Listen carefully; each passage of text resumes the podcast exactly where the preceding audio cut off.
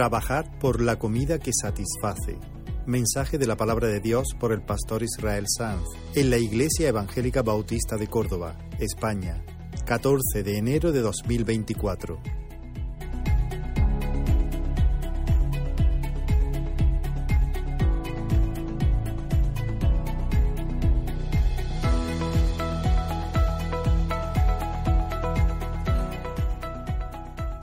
Os invito a abrir la palabra en Juan capítulo 6. Bueno, en realidad eh, os invito a leer en pantalla, porque el texto que traigo es, Juan capítulo 6, pero es un extracto. No vamos a leer todo el capítulo, tiene 71 versículos. Entonces he hecho un extracto, vamos a leer 70, 70 y medio casi, pero eh, es, es, un extracto.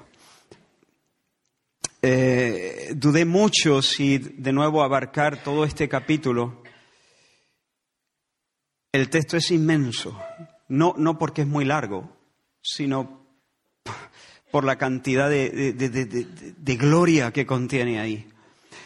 Y podríamos hacer una serie entera basada en Juan capítulo 6, pero voy a intentar cubrirlo en, en este mensaje, porque pensé que también perdería fuerza el, el acento que entiendo el Señor quiere hacer en esta mañana. Vamos a leer entonces el texto. Vamos a hacerlo, como estaba diciendo Antonio, con el corazón bien dispuesto, bien orientado para que sea buena tierra. Esta es la parte más importante del mensaje, porque aquí no me voy a equivocar. Estas son palabras de aquí. Entonces vamos a... Esta es palabra de Dios. Palabra de Dios. Luego voy a hacer todo lo que pueda, en lo que, en lo que quiero que sea un gesto de amor al Señor y de amor hacia vosotros para explicar algo de estas palabras. Pero aquí, mientras estamos leyendo el texto bíblico, Dios está hablando. Así que abre tu corazón y deja que el Señor haga milagros desde ya. Dice la palabra del Señor, después de esto Jesús fue al otro lado del mar de Galilea y le seguía una gran multitud porque veían las señales que hacían los enfermos y estaba cerca la Pascua. Cuando Jesús vio que había venido a él una gran multitud, dijo a Felipe, ¿de dónde compraremos pan para que coman estos? Pero esto decía para probarle, porque él sabía lo que había de hacer. Felipe le respondió, doscientos denarios de pan no bastarían. Andrés le dijo, aquí está un muchacho que tiene cinco panes de cebada y dos pececillos. Mas, ¿qué es esto para tanto?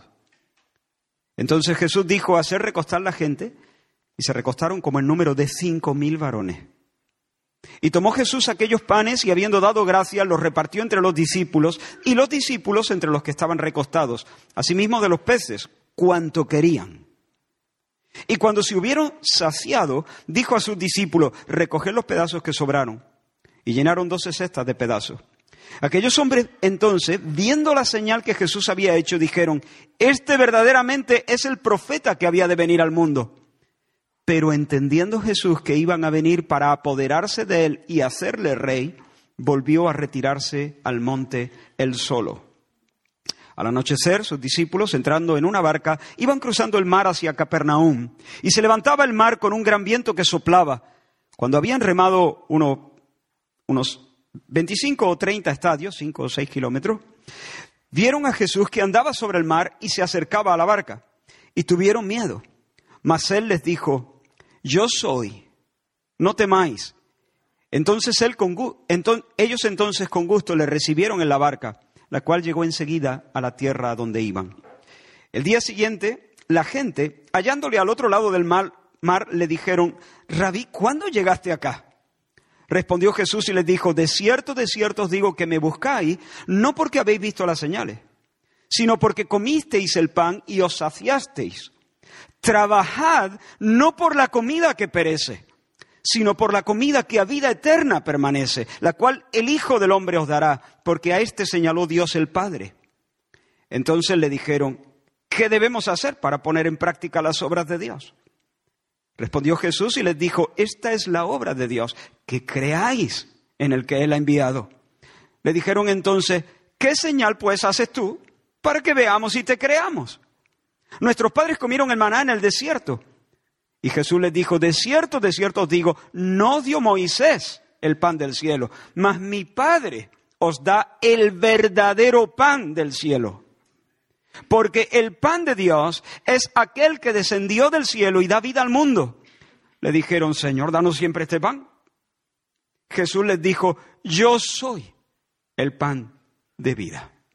El que a mí viene nunca tendrá hambre. El que en mí cree, no tendrá sed jamás. Mas os he dicho que aunque me habéis visto, no creéis. Todo lo que el Padre me da vendrá a mí. Y al que a mí viene, no le echo fuera. Porque he descendido del cielo no para hacer mi voluntad, sino la voluntad del que me envió. Y esta es la voluntad del Padre, el que me envió. Que de todo lo que me diere, no pierda yo nada, sino que lo resucite en el día postrero. Y esta es la voluntad del que me ha enviado, que todo aquel que ve al Hijo y cree en Él tenga vida eterna y yo le resucitaré en el día postrero. Murmuraban entonces de él los judíos y decían, ¿no es este Jesús el hijo de José cuyo padre y madre nosotros conocemos? ¿Cómo pues dice del cielo he descendido? Jesús respondió, no murmuréis. Ninguno puede venir a mí si el Padre que me envió no le trajere, y yo le resucitaré en el día postrero. Escrito está, y serán todos enseñados por Dios. Así que todo aquel que oyó al Padre y aprendió de él, viene a mí. No que alguno haya visto al Padre, sino aquel que vino de Dios. Este ha visto al Padre. De cierto, de cierto os digo, el que cree en mí tiene vida eterna. Vuestros padres comieron el maná en el desierto y murieron. Yo soy el pan vivo que descendió del cielo. Si alguno comiere de este pan, vivirá para siempre. Y el pan que yo daré es mi carne, la cual yo daré por la vida del mundo. Entonces los judíos contendían entre sí diciendo, ¿cómo puede este darnos a comer su carne? Jesús les dijo, de cierto, de cierto os digo, si no coméis la carne del Hijo del Hombre y bebéis su sangre, no tenéis vida en vosotros. El que come mi carne y bebe mi sangre, en mí permanece y yo en él. Como me envió el Padre viviente y yo vivo por el Padre, asimismo el que me come, él también vivirá por mí. Estas cosas dijo en la sinagoga, enseñando en Capernaum. Al oírla, muchos de sus discípulos dijeron, dura es esta palabra, ¿quién la puede oír? Sabiendo Jesús en sí mismo que sus discípulos murmuraban, les dijo, ¿esto os ofende? Pues qué si vierais al Hijo del Hombre subir a donde estaba primero. El Espíritu es el que da vida. La carne para nada aprovecha. Las palabras que yo os he hablado son espíritu y son vida. Pero hay algunos de vosotros que no creen. Por eso os he dicho que ninguno puede venir a mí si no le fuere dado del Padre. Desde entonces, muchos de sus discípulos volvieron atrás y ya no andaban con él. Dijo entonces Jesús a los doce, ¿queréis acaso iros también vosotros? Le respondió Simón Pedro, Señor, ¿a quién iremos? Tú tienes palabras de vida eterna. Y nosotros hemos creído y conocemos que tú eres el Cristo, el Hijo del Dios viviente. Jesús le respondió, ¿no os he escogido yo a, los dos, a vosotros los doce, y uno de vosotros es diablo?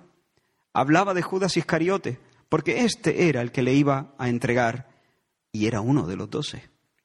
Hasta ahí la lectura. Por supuesto, no vamos a poder cubrir todo el contenido de este, de este pasaje. Habrá cosas que, que pasemos un poco por alto. No vamos a hacer una exégesis y un comentario versículo por versículo. Pero espero recoger bien los acentos que Juan, el Espíritu Santo a través del apóstol Juan, quiere transmitirnos en esta mañana. Y honestamente estoy esperando milagros, como siempre que me subo a este lugar. En una ocasión, hermano Felipe, mirando a Jesús, le dijo, Señor, muéstranos al Padre y eso nos basta. Muéstranos al Padre y eso nos basta. Eso es todo lo que te pedimos, porque eso es todo lo que necesitamos. Muéstranos al Padre y nos basta. Es suficiente para nosotros. Y Felipe estaba en lo cierto, porque la visión de Dios, el conocimiento del Padre, es lo que sacia, es lo que calma las hambres profundas del ser humano. Sí, Felipe no estaba entendiendo bien que al ver a Jesús estaba viendo al Padre. Verme a mí, le dijo Jesús, es ver al Padre. El que me ha visto a mí ha visto al Padre. Y no porque Jesús sea el Padre, sino porque Jesús muestra al Padre exactamente. Él es el resplandor de su gloria. Pero Felipe sí tenía razón en el hecho de pensar que la necesidad más grande, más apremiante del ser humano es el disfrute de Dios. Esa es tu necesidad mayor.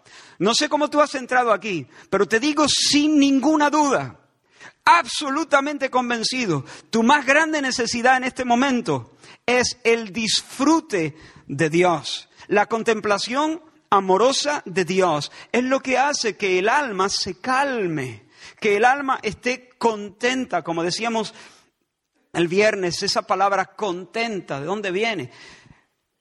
Un alma contenta es un alma que se contiene, no tiene que estar saliendo, no tiene que estar excursionando, no tiene que estar tocando puertas, no tiene que estar yendo de un lado para otro para ver si algo puede satisfacerle, porque ya está llena, ya está satisfecha y por lo tanto no tiene que salir, se queda, se contiene, porque está contenta. La contemplación amorosa de Dios es lo que hace que el alma se calme y esté contenta. Felipe tenía hambre de Dios. Muéstranos al Padre y estaremos contentos. Pero cuando la gente presenció el milagro de la multiplicación de los peces y de los panes, y luego al día siguiente fue buscando a Jesús a, Capernaum y lo encontró allí en la sinagoga, esa gente no tenía hambre de Padre. Esa gente tenía hambre de panes y de peces. No querían a Dios, no querían la vida de Dios, querían su vida mejorada. No querían cielo, querían su vida autónoma, eh, librada de algunos lastres, con la despensa llena. Sus ojos, los ojos de la multitud, estaban anclados a las cosas de la tierra. Y Jesús, conociéndoles, les reprochó su lujuria. Me buscáis, estáis aquí, porque os he llenado la tripa, porque os he dado panes y peces, por eso venís buscándome. Me buscáis, pero no me queréis queréis pan y venís a mí para que yo lo saque de la chistera. Eso es lo que estáis haciendo. Uf, directo al Señor. El día anterior, lo que había pasado, ya lo hemos leído, es que cuando Jesús vio el mar de gente que, que venía hacia él, cinco mil varones, pero aparte había mujeres y había niños, que no están contados en esos cinco mil. Es posible, algunos calculan que entre 15 y 20 mil personas, 20 mil personas en torno a Jesús. Y cuando el Señor ve eso, aunque Él conoce sus corazones y sabe que vienen a por pan y ya está, y, vienen a, vienen, no le están buscando realmente a Él. A pesar de eso, es movido por el Espíritu Santo para desplegar su poder y desplegar su bondad, su misericordia. Y estaba cerca la Pascua. Nos dice el texto que hemos leído, estaba cerca la Pascua. En la fiesta de la Pascua se celebraba la liberación del pueblo de Israel bajo el yugo de Egipto y la salida al desierto como un pueblo libre bajo el cuidado de Dios, bajo el pastoreo de Dios. Y durante décadas en el desierto, el Señor los guió y los sustentó de manera milagrosa. Dice el Salmo 78, hendió las peñas en el desierto y les dio a beber sacó de la peña corrientes e hizo descender aguas como ríos, abrió las puertas de los cielos e hizo llover sobre ellos maná para que comiesen, les dio trigo de los cielos, pan de nobles comió el hombre, les envió comida hasta saciarles. Salmo 78, versículos 15 al 25. Estaba cerca la Pascua y el recuerdo de todas estas cosas estaba, en el, estaba presente en el corazón de, de la gente. Y aquel día sobre la hierba verde de Galilea, de nuevo había una multitud hambrienta y de nuevo había un pastor misericordioso, misericordioso y todopoderoso. Y aunque Jesús sabía perfectamente lo que tenía que hacer, cuando él vio esa multitud, él sabía lo que el Padre quería, sabía lo que el Espíritu Santo estaba, eh, hacia dónde el Espíritu Santo lo estaba moviendo. Él sabía perfectamente, pero aunque lo sabía, le pregunta a Felipe, oye Felipe, ¿tú qué eres de por aquí? ¿Tú qué eres de Bethsaida? ¿Dónde podemos comprar pan para todos estos? Claro, Felipe se volvió loco. Dice, ¿cómo? Pero ¿está en serio, Señor? Ni siquiera con el salario de ocho meses. Ni con el salario de ocho meses podemos comprar un trozo para cada persona. Pero, Señor, calcula. A la cuenta, Señor. haz la cuenta.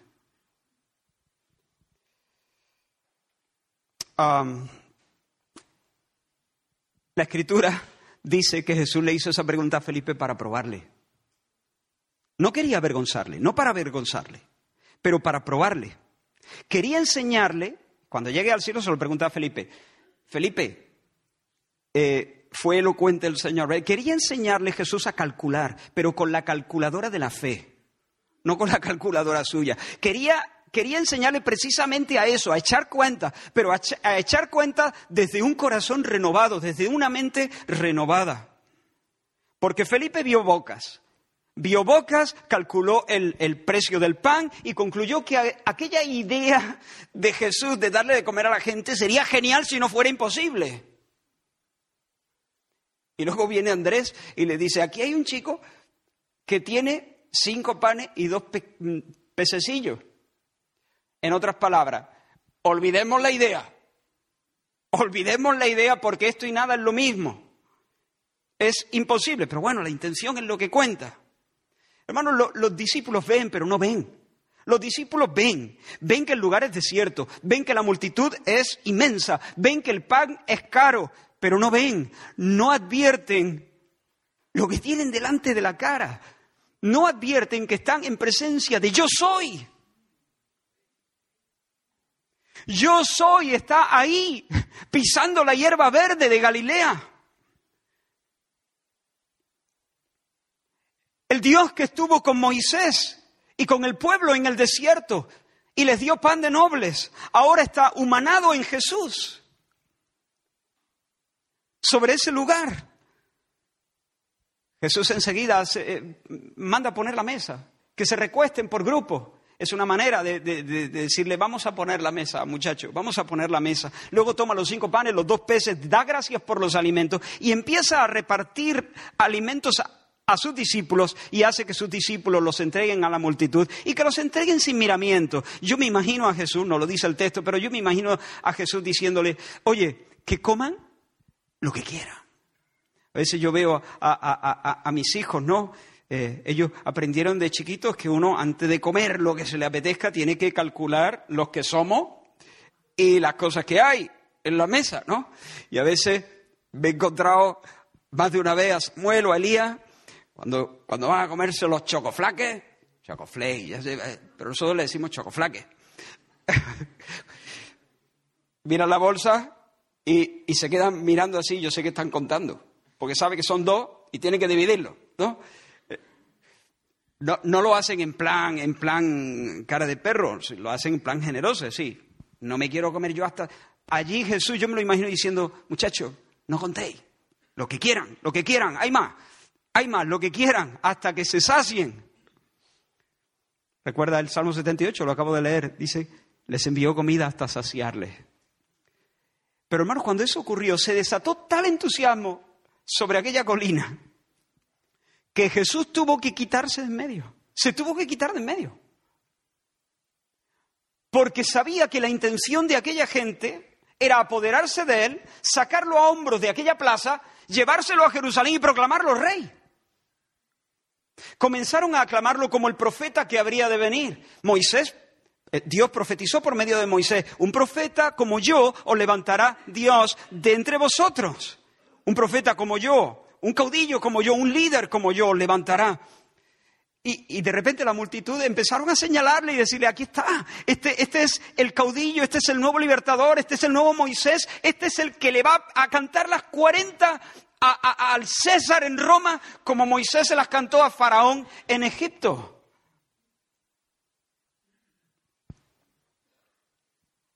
No se están enterando de nada, no se están enterando de nada han comido, pero no saben lo que significa eso.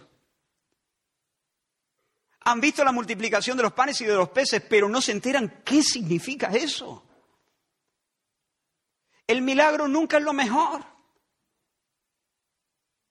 El milagro nunca es lo mejor. Lo mejor es aquello a lo que apunta lo que significa el milagro. Por eso Juan llama a los milagros señales, porque apuntan hacia algo más allá de sí mismo y aquella realidad a la que apuntan, aquello es lo importante, aquello es lo glorioso, aquello es lo verdaderamente hermoso. Lo mejor no fue la proeza de la multiplicación de panes y peces.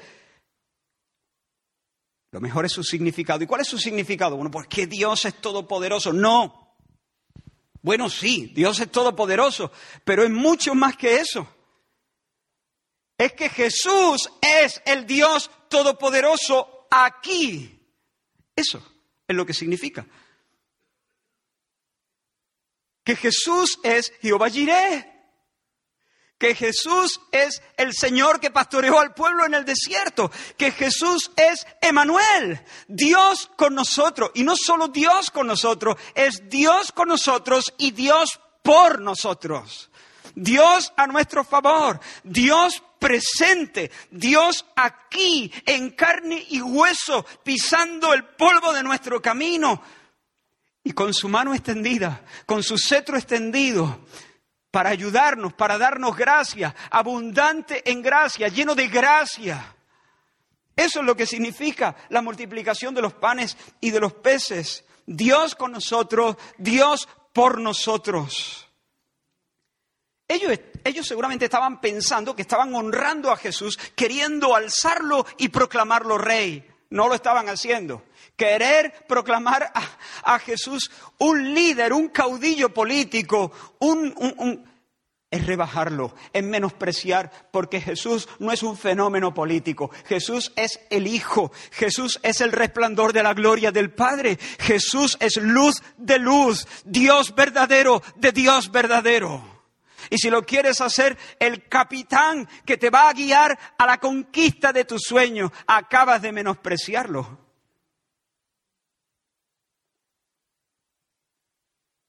El acto de andar sobre las aguas es más de lo mismo. Otra señal de lo mismo, en este caso una señal exclusiva para los discípulos, porque se hizo de madrugada, de noche, en medio del lago. Pero es más de lo mismo. Jesús caminando sobre las olas, nos dice otro de los evangelistas, que anduvo a la par de la barca y quería adelantársele, como diciendo, eh, muchachos, mírame, soy el domador de las olas. Soy el domador de las aguas. Ayer partí el mar rojo. Tracé un camino en medio de las aguas para que mi pueblo anduviese en seco. Y hoy camino por encima del lago embravecido como si fuese moqueta. Yo soy Dios, yo soy Dios con vosotros, yo soy Dios por vosotros, yo soy Dios a vuestro rescate, yo soy Dios lleno de gracia y de verdad. Esa es la lección de los panes. Esa es la lección de, caminar sobre las olas. Hacia eso apunta el pulso que Jesús le gana al mar y a los vientos. Dios aquí, Dios con nosotros, Dios por nosotros. Imagínate que tú estás muy preocupado por una enfermedad que, por algo que te está pasando en el cuerpo. Una cosa rara que has visto en tu cuerpo y tiene muy mala pinta.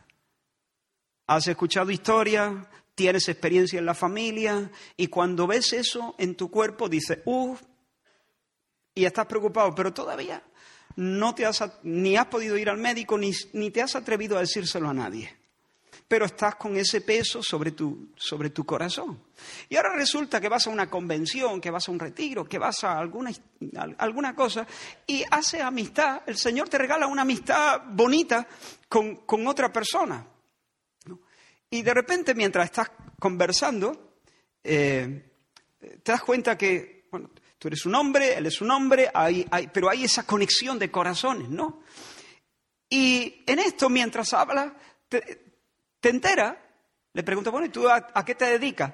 Y hablando con él te enteras que es el especialista número uno en el mundo, es un doctor y además es la, eminencia, la mayor eminencia del mundo en ese tema que te preocupa a ti. ¿Qué hace? Hermano, no hay que abusar de los médicos, ¿eh? eh pero que, a veces puede ser que, lo hagamos, ¿no? Cualquier tontería, pues, y, le hacemos estar en consulta 24-7. No hay que hacer eso, pero en una, en una, en una situación como, como esa, posiblemente dice, ay va, espera, estoy delante, no de un médico, estoy delante de, del mayor especialista que hay sobre el planeta Tierra sobre esto, le voy a preguntar voy a aprovechar esta oportunidad, le voy a hacer una, una pequeña consulta, ¿sí o no? Lo haríamos, ¿no? Si realmente hay una preocupación. ¿Y qué cabe esperar entonces si uno se da cuenta que está delante de Dios? De Dios. Dios aquí. Dios con nosotros. Dios por nosotros encima. Lo que cabe esperar es que el alma suspire por lo sublime, aproveche para echar mano de lo verdadero, de lo permanente, de la gloria, de la vida vida.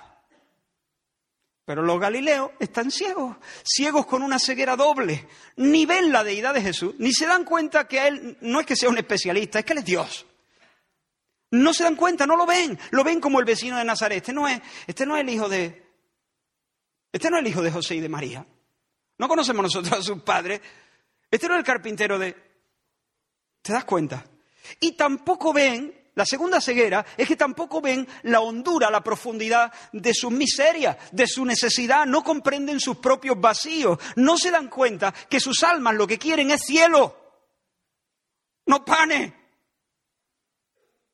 Sus almas están agitadas y están turbadas y están fatigadas y están cansadas y estarán cansadas hasta que no tengan una amistad con Dios. Porque solo la amistad con Dios, solo la contemplación amorosa del Padre, solamente eso calma el corazón, calma la desazón de, nuestros, de nuestros corazones. Escucha, los cielos entonces están abiertos. Los cielos están abiertos sobre ese lugar. Ahora ya no estamos en el lugar donde se multiplicó los panes y los peces, ahora estamos al día siguiente en Capernaum. Jesús está en la sinagoga. Los cielos están abiertos, siguen abiertos ahí. La mano de Dios está extendida. Y ellos están delante de Emanuel pensando en espetos y en torrijas.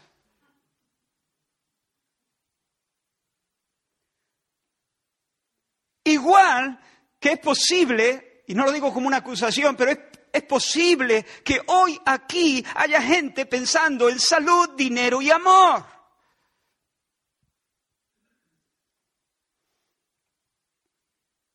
Y yo te digo en el nombre del Señor, no me menosprecies al Cristo.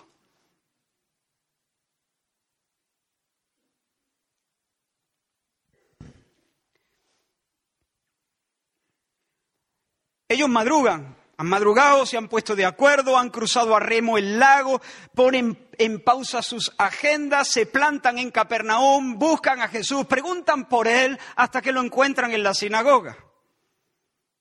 Y cuando, y cuando le encuentran, vienen con ese trajín desde por la mañana buscando a Jesús. Y cuando le encuentran le preguntan, ¿cómo ha llegado aquí? Y hermano, a mí me parece intuir en esta pregunta un deseo de confirmar que Jesús es alguien fuera de categoría. Una especie de Superman. Un gladiador, un campeón, como he dicho antes, que los va a guiar a la conquista de sus sueños. Es decir, a ver, ¿cómo ha llegado hasta aquí? Nosotros sabemos que había solo una barca. ¿Ves cuenta? Cuenta. ¿Qué más maravilla sabe hacer? Además de multiplicar panes, te sacas lancha, te teletransporta Cuéntanos, cuéntanos. Enséñanos el catálogo de tus poderes. Contamos contigo.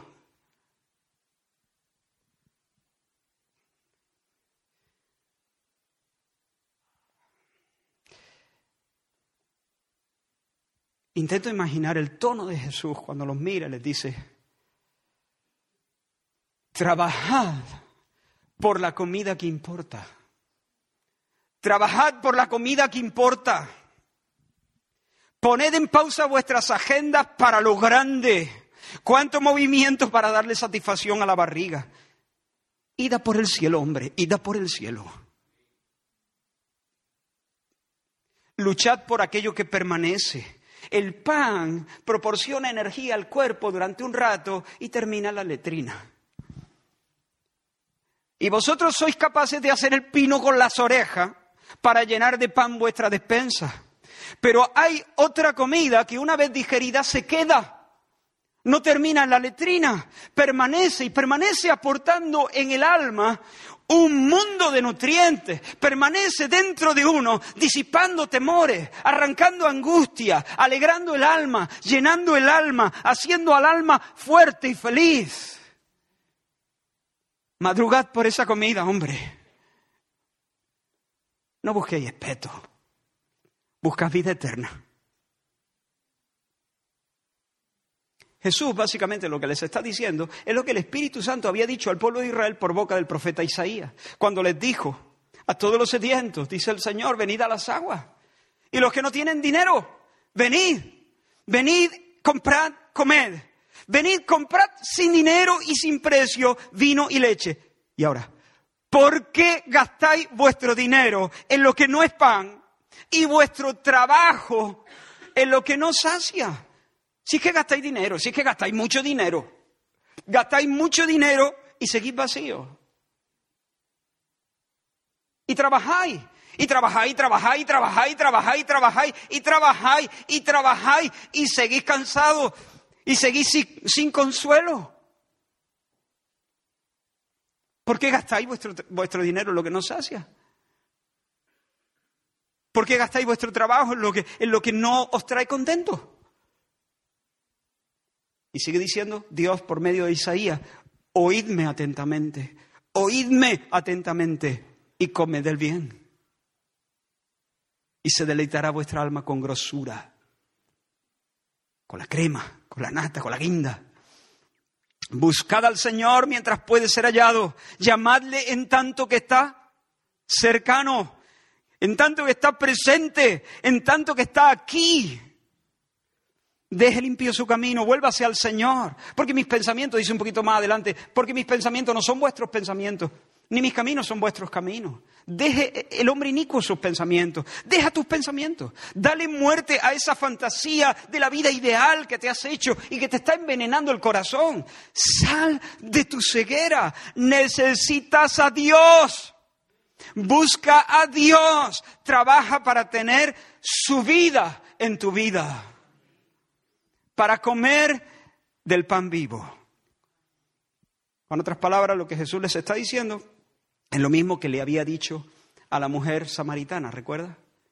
Jesús le dijo a la mujer samaritana, si tú supieras quién soy, si tú supieras quién soy y supieras lo que yo doy, conocieras el don, si tú conocieras lo que traigo en mis manos y supieras cuál es mi identidad, Jesús les está diciendo un poco, trabajar por la comida.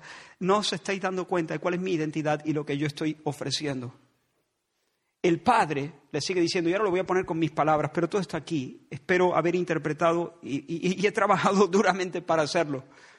El Padre ha puesto su sello de aprobación sobre mí, le dice Jesús. Yo soy aquel a quien el Padre ha señalado como el dador del pan. Yo soy el enviado para dar la comida que sacia, la comida que deleita el alma con grosura. Me buscáis para que os dé pan, pero el Espíritu del Señor está sobre mí. El Padre me ha ungido, no para dar pan, sino para dar pan. El pan con mayúscula, este pan va con las tres en mayúsculas, la P, la A y la N. El pan verdadero, el verdadero también va con mayúscula. Me buscáis porque queréis pan y no os dais cuenta que yo soy el señalado por Dios para dar pan de verdad, el pan auténtico, el pan definitivo, el pan que sacia, el pan que se queda, el pan que no termina en la letrina. Confrontados de esa manera, los galileos preguntan, nos estás diciendo que trabajemos, que trabajemos por ese pan. Trabajad por la comida que satisface. Nos está diciendo que trabajemos. ¿En qué consiste el trabajo? ¿Qué tenemos que hacer? ¿Cuál es la obra? ¿Qué tenemos que hacer? Fe, fe, fe. ese es el trabajo. Esa es la forma. E, ese es el movimiento que hay que hacer. Esa es la obra que Dios requiere, que creáis en mí, que creáis en mí de verdad, que creáis en mí de verdad. A ver, a ver, a ver, a ver, un momento. Hablas de Dios como si fuera tu padre. Dices ser el hijo del hombre, que Dios ha señalado al hijo del hombre para decir que eres el hijo del hombre, es decir que eres el soberano de los reyes de la tierra. Oye Jesús, hablar es gratis, demuéstralo. ¿Qué señal hace? ¿Qué, qué milagro hace que te acredite? Sí, vale, ayer multiplicaste los panes y los peces, le diste de comer a una multitud grande, pero oye, Moisés le dio de comer a dos millones de personas todos los días durante 40 años. A la luz de eso, tampoco es gran cosa lo de ayer. Respuesta de Jesús, no fue Moisés. Moisés no le dio de comer a nadie. Fue mi Padre. Fue Dios. Fue Dios el que puso la mesa en el desierto. Fue Dios el que os dio el maná. Y ese maná que os dio Dios era simplemente un tipo, una sombra, una señal, una especie de prenda del verdadero pan. Ese no era el verdadero pan. Mi Padre fue el que os dio el maná y mi Padre es el que os da el pan verdadero, del cual el maná no era sino una figura, un tipo. El pan de Dios es el que descendió del cielo. El pan de Dios el que, es el que no, no da vigor a los huesos de dos millones de hebreos en el desierto, sino que le da vida eterna al mundo. El pan de Dios da vida al mundo, al judío, al gentil, al rico, al pobre, al mundo. Venga, dijeron ellos, danos siempre ese pan. ¿Recuerda a la samaritana? Vuelvo a la samaritana porque es que son pasajes muy parecidos. Cuando el Señor le dijo, el agua que yo doy sería en ti una fuente que estaría manando constantemente vida, vida, vida, vida, vida eterna. Y, la mujer dijo, venga, dámela para que no tenga yo que venir aquí al pozo. Estos dijeron lo mismo, venga, danos siempre este pan. No se están eh, enterando. Ni ella se enteró. Entonces, bueno, se enteró después, ¿no? Pero ni ella se estaba enterando, ni los galileos se están enterando ahora. Danos siempre ese pan. Y entonces es cuando el Señor dice, el primero de los grandes yo soy que se encuentra en el Evangelio de Juan, yo soy. Yo soy el pan del cielo, yo soy el pan verdadero, yo soy el pan de Dios. No solamente soy el señalado para dar el pan, es que soy el pan además. Yo soy el que doy el pan y yo soy el pan. Yo soy el dador y el don. Yo soy la comida, yo soy el banquete, yo soy el festín de Dios. Yo soy quien satisface las hambres más profundas por las que llora el corazón. Y Jesús te dice hoy, yo soy el que satisface las hambres por, por las que llora tu corazón. Yo soy el que llena los vacíos, yo soy el que aquieta el alma. Yo soy el que la lleva a un profundo contentamiento, el que me come. El que me come seguirá teniendo deseos espirituales, pero nunca más, nunca más vivirá en una frustrante inquietud. Nunca más estará insatisfecho. Tendrá deseo, pero nunca estará satisfecho porque Tendrán deseo y serán colmados, tendrán deseo y serán colmados, tendrán deseo y serán colmados. A, medida que uno come de Jesús, más ganas tiene de Jesús, pero a medida que más ganas tiene de Jesús, más come de Jesús. Entonces no hay insatisfacción, no hay frustración, lo que hay es abundancia, lo que hay es plenitud, la vida abundante, la vida eterna, la vida vida. Jesús les dice, los que comieron el maná en el desierto murieron, pero los que comen mi carne, los que beben mi sangre, no morirán, sino que vivirán para siempre. El que come, y aquí cambia el verbo. Bueno, justo aquí el verbo cambia dos versículos antes, pero aquí, en el versículo 56, creo que el versículo 54, si no recuerdo también, pero dice el que come, y aquí el verbo es el que mastica. Es un poco, eh, el que, el que mastica mi carne y el que bebe mi sangre, escucha ahora bien, en mí permanece, en mí permanece y yo en él. Él permanece en mí y yo permanezco en Él. Yo vivo por el Padre, les dice. Yo vivo por el Padre. Hay entre el Padre y yo un vínculo intimísimo. Su espíritu está en mí por cuanto Él me ha enviado. Bueno, pues los que me comen, los que me mastican, es decir, los que creen en mí, es decir, los que vienen con fe a mí. Jesús aquí no está proponiendo el canibalismo, ¿eh? Espero que entendamos la, la figura.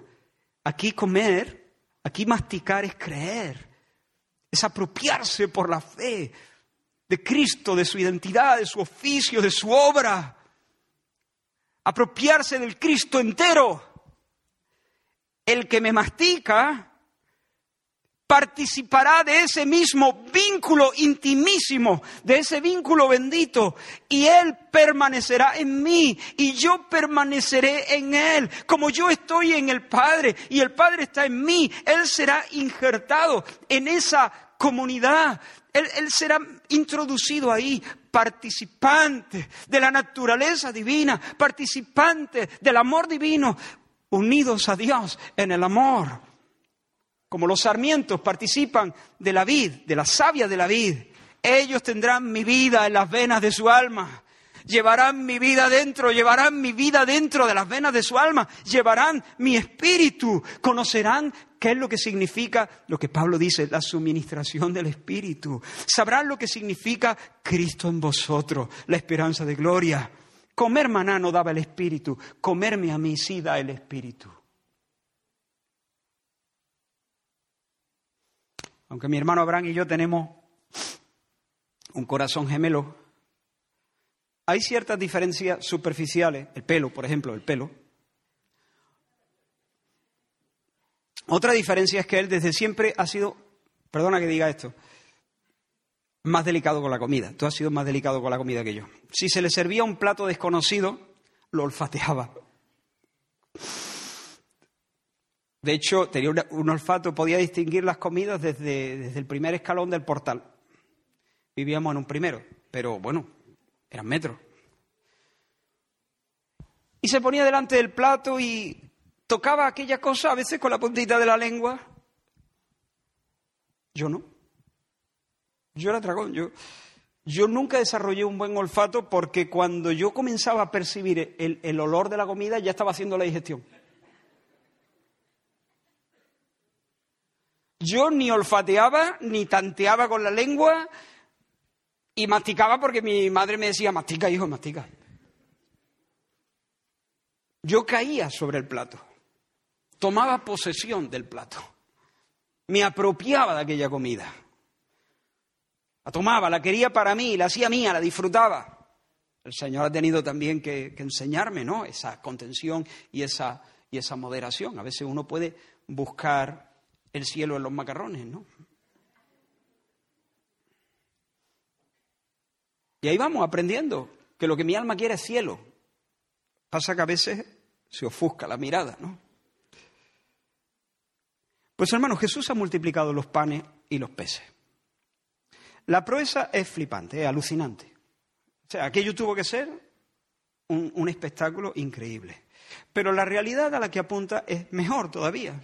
Ese milagro está gritando a los cuatro vientos, como he dicho ya, y lo repito ahora, que Jesús es Dios con nosotros y que Jesús es Dios a nuestro favor. Dios lleno de gracia, Dios por nosotros. Y lo que Él espera y lo que Él demanda de nosotros es que nos tiremos sobre el plato, por así decirlo, es que nos lancemos a Él, es que creamos, es que de verdad creamos, que de verdad creamos en Él que echemos mano de su nombre, que echemos mano de su obra. La fe no olfatea. La fe no tantea con la lengua. La fe come, mastica, traga, degusta, banquetea, asimila, se apropia, hace suya la verdad, se nutre de ella. eso es lo que hace la fe. Hay gente tocando, eh, permitidme, olfateando a, a Jesús, por así decirlo. Permitidme esta, esta expresión. ¿Cuál es la obra? Que coma, que crea, que te lo eches adentro, que, que te lo apropie, que te abraces a, a ello con entusiasmo, porque sabes que no es veneno, porque sabes que es vida y disfrute. Jesús quiere que le recibamos, que le recibamos entero, como Mesías, como Dios, como Rey, como Maestro, como Salvador, como amigo, como festín, como el banquete de Dios. Y de ese modo, además de Jesús ser Dios con nosotros y Dios por nosotros, entonces será Dios en nosotros, Dios con nosotros, Dios por nosotros y Dios en nosotros, Dios en nosotros. Eso es cristianismo Dios en nosotros, eso es cristianismo, nada menos es cristianismo. Cristianismo es la vida de Dios en el alma del hombre, en el alma de la mujer. el cristianismo es la recepción del Espíritu Santo. Cristianismo es la morada permanente del Padre y del Hijo por el Espíritu Santo en el santuario interno de nuestras almas. Cristianismo es la experiencia del abrazo paternal. Cristianismo es la experiencia del imperio del Rey Jesús en nuestra mente y en nuestros afectos. Y Jesús nos dice, trabaja por eso. Trabaja por eso. Busca esa comida, olvídate de lo efímero. Escucha, el Dios que multiplicó aquel día los panes y los peces está aquí, ahora mismo. No lo olfatees por el amor de Dios y por el amor de tu propia alma.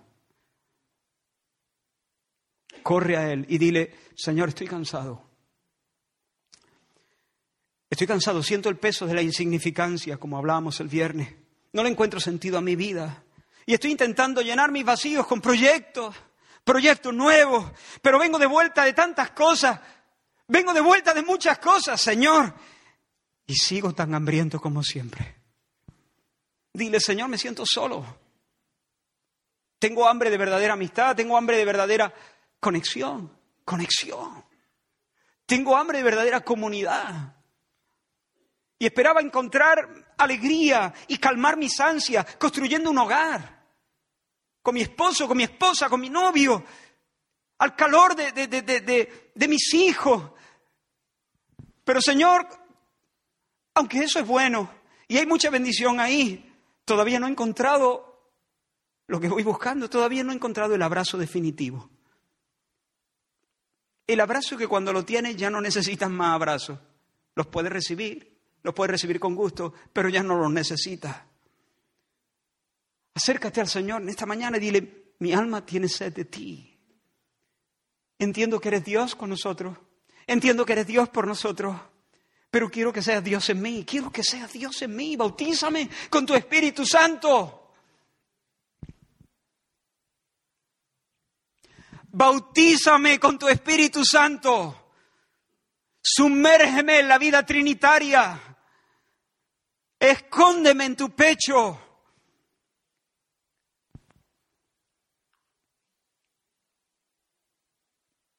Dile, Señor, con los dientes de la fe me lanzo a ti. Aquí no hay problema con ser dragón. Para que tú seas mi satisfacción, porque la fe es eso. La fe es eso. La fe no es un sentimiento intelectual, de un silogismo teológico. No es una, frase de un credo. Tú dices, me cuadra. Eso no es la fe. La fe es tragar. La fe es comer. La fe es masticar.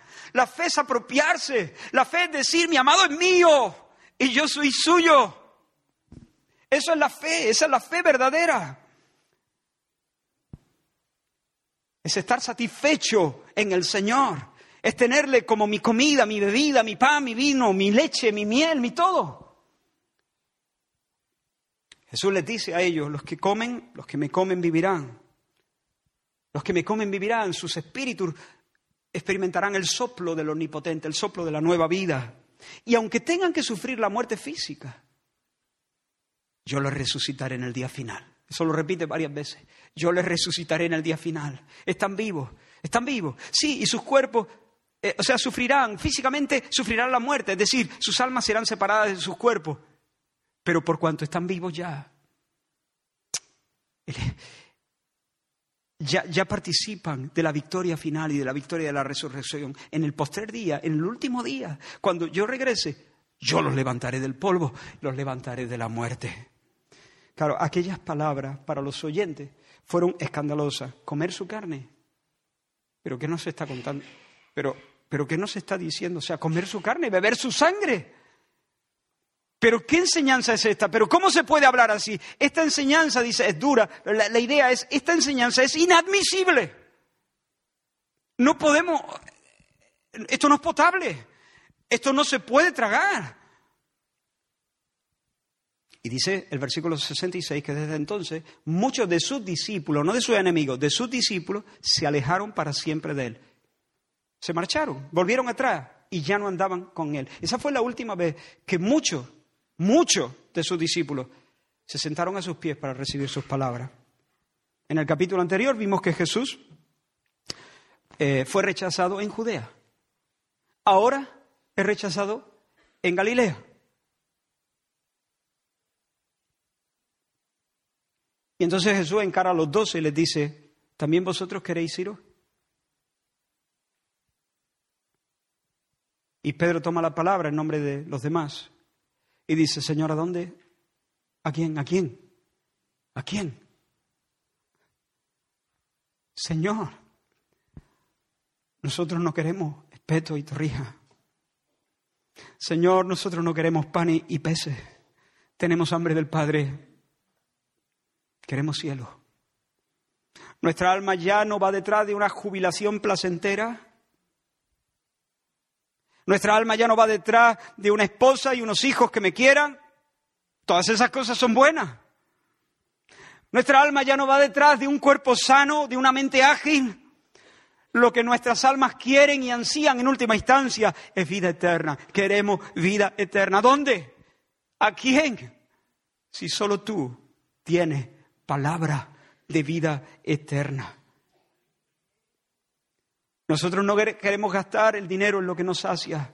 Nosotros no queremos consumir las fuerzas en trabajo que no llenan y que no contentan el corazón. Nosotros queremos hacer lo que Dios le dijo al pueblo por boca de Isaías, oírte atentamente y comer del bien, porque solo tú tienes palabra de vida eterna. Y nosotros nos quedamos, nos quedamos bajo la sombra del Altísimo, del Omnipotente. Nos quedamos. ¿Cómo nos vamos a ir, Señor? Queremos oírte atentamente y comer del bien porque tú eres el bien. Pedro le dice, nosotros hemos creído que tú eres el Cristo, el Hijo del Dios viviente. Mirad, hermanos, al comienzo del capítulo Jesús está rodeado de una inmensa multitud. ¿Te imaginas? 15.000 o 20.000 personas buscándote queriéndote sacar a hombro al final del capítulo 11.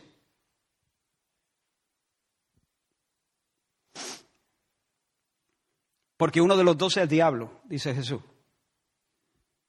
Y humanamente uno dice, ha descarrilado el proyecto, se ha echado a perder, esto es, esto es un fracaso ministerial, en toda regla, de 20.000 a 11. El descenso de la escuela dominical de Jesús Pero Jesús no parece atormentado por eso. Él les dice a los galileos, las palabras que yo os hablo son espíritu y son vida. Es decir, infunden vida porque vienen preñadas del poder del espíritu. La carne no puede lograr nada, es el espíritu el que hace las cosas, es el espíritu el que da vida. Sin la intervención sobrenatural de Dios no hay ningún verdadero provecho. Pero el problema vuestro es que aunque me habéis visto, no me habéis visto. Me habéis visto multiplicar los panes y los peces, pero seguís sin creer en mí. Tenéis un velo sobre los ojos de vuestro corazón. Si vosotros vinierais a mí, como comenzó diciendo Antonio eh, al inicio de esta reunión, si vinierais a mí, yo recibiría. Y yo os comunicaría mi vida. Os metería la vida divina en, vuestra, en las venas de vuestra alma. Yo os daría por siempre jamás, os, os, guardaría, os resucitaría en el día postrero, os daría por siempre jamás gloria, honra e inmortalidad. A ninguno de los que vienen a mí yo los rechazo, yo los esquivo, yo los mando a paseo, a ninguno, a todos los recibo, con gusto los recibo. Porque la voluntad del que me ha enviado, la voluntad de mi Padre, es que yo haga eso exactamente, que yo vivifique, que yo preserve, que yo salve completamente a aquello que Él me trae, que a aquellos que Él conduce a mis pies. Porque el Padre me ha concedido un número de personas y Él en su tiempo me las va trayendo, las va acercando a mí. De manera sobrenatural, de manera soberana, de manera eficaz, de manera poderosa a aquellos que el Padre ha escogido que sean míos, en su momento me los trae. Y ellos, si han oído al Padre, si verdaderamente han sido enseñados por el Padre, así como la Escritura habla en el Antiguo Testamento, y serán todos enseñados por el Señor, Pues esos que son enseñados por el Señor vienen a mí o vienen a mí. Porque el Padre no te lleva a ningún otro lugar. El Padre no te lleva a la iglesia tal. El Padre no te lleva a la, a, la Virgen María. El Padre no te lleva a un, a un programa religioso. El Padre te lleva siempre a Cristo. Entonces, aquellos que han oído al Padre, que han he aprendido del Padre, que han sido enseñados por Dios, van a venir a mí. Vienen a mí y cuando vienen a mí yo los recibo porque mi placer es cumplir la voluntad del Padre. Y el Padre me ha encargado que yo los salve. Que los salve ahora y siempre. Que los salve. Y que los haga recipientes de las bendiciones inconmensurables de los cielos. Que los bendiga de tal manera que ya no se puede bendecir más a una persona. Y vosotros no creéis porque no habéis sido enseñados por el Padre. Vosotros no venís porque el Padre no se está trayendo. Y aquellos a quienes el Padre no trae, no vienen. Vuestra incredulidad no hace añicos el proyecto de Dios. Vuestra incredulidad no muestra que vosotros sois soberanos en vuestra vida. No, no, vuestra incredulidad lo que demuestra son dos cosas. La fealdad de vuestro pecado y que Dios tiene misericordia del que tiene misericordia.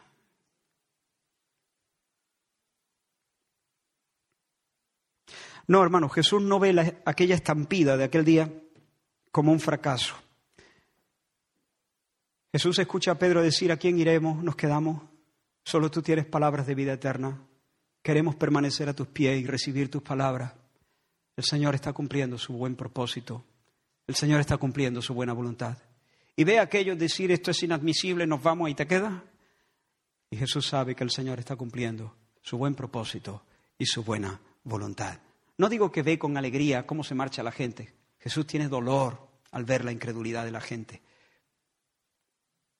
Pero sabe que se está cumpliendo la voluntad, el decreto, el propósito soberano de su Padre. Es más, Él les dice, aún dentro de los que yo he elegido de los doce, aún dentro de los doce hay un traidor, hay un diablo, Judas Iscariote, que no deja de ser un instrumento en las manos de Dios para que se cumpla el buen propósito y la voluntad de Dios. Voy terminando. ¿Y ahora qué? ¿Cómo se te queda el cuerpo? Porque acabo de decir que solo los que oyen al Padre y aprenden de Él vienen a Cristo. Ninguno puede venir a mí si el Padre no le trajere.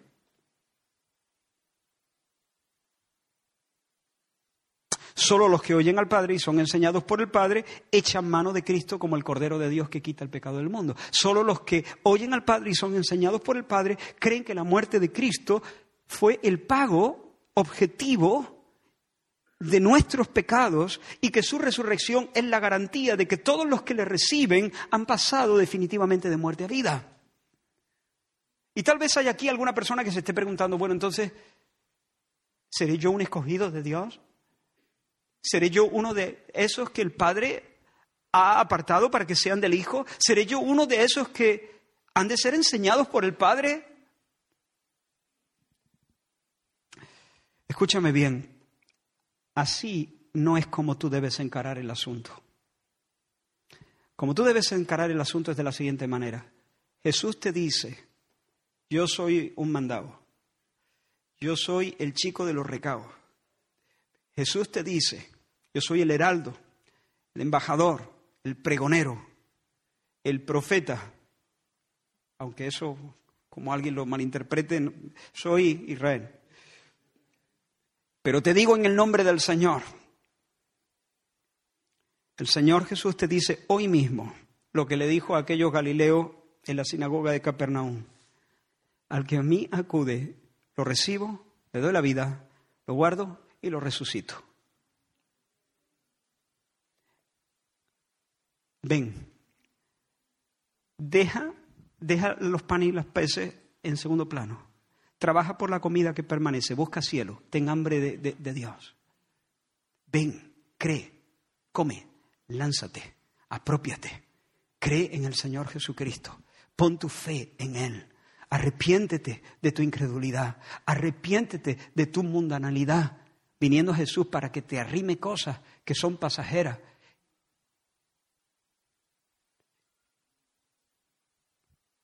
Arrepiéntete de eso y ven a Jesús. Date cuenta delante de quién estás. Él no es un especialista en tu enfermedad. Él es Dios. Él es Dios aquí. Él es Dios con nosotros. Él es Dios por nosotros. Y en esta mañana te ruego que en tu corazón corra, te humilles delante de Él y le digas, y ahora quiero que seas Dios en mí. Dios en mí, Dios en mí, porque estoy cansado, no me sacian las cosas de este mundo, porque no ha sido diseñado para ser satisfecho por las cosas de este mundo. Ha sido diseñado para que solo Dios te llene.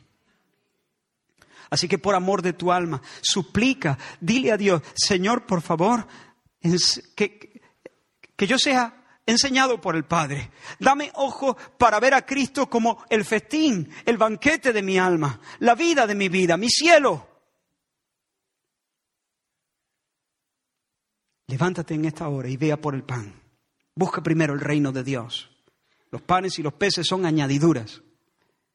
Busca primero el reino de Dios. No sé si podemos terminar con un canto. Y mientras lo hacemos, te ruego, te ruego por favor, que respondas no a mí, no a una iglesia. Respóndele a Dios, ¿qué vas a hacer? Te digo una cosa, hagan lo que haga, el propósito de Dios se va a cumplir.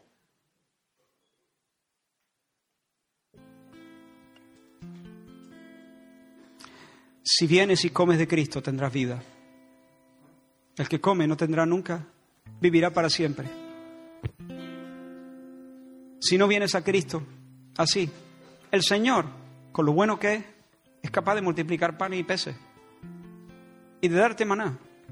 Pero comer panes y peces o comer eh, el maná del cielo no te libra, no te da vida eterna, no te da el Espíritu, no te da la vida de Dios. Finalmente, mueres. Y en el postrer día, mueres por segunda vez, de manera definitiva, bajo la condenación y el juicio de Dios. Esa es la muerte eterna. Ven. Y si no viene, si vienes, el Señor va a cumplir su propósito. Y si no viene, el Señor va a seguir eh, cumpliendo su propósito. vamos a cantar y mientras responde al Señor con tus propias palabras. Si hay alguien aquí que, que, el Señor te ha hablado de alguna manera especial y sientes que, em, necesitas hablar, necesitas quizá aclarar cosas, pero hay un peso en tu corazón, algo está pasando en tu corazón. No te vayas a, casa con, con, eso. Puedes preguntar a alguno de los pastores, puedes ponerte en contacto con alguno de los hermanos y hablar de eso y orar. Y no le des tregua a tu propia alma hasta que no descanse en la seguridad de que Dios es tu pan, es tu salvación, es tu porción. Amén. Vamos a cantar.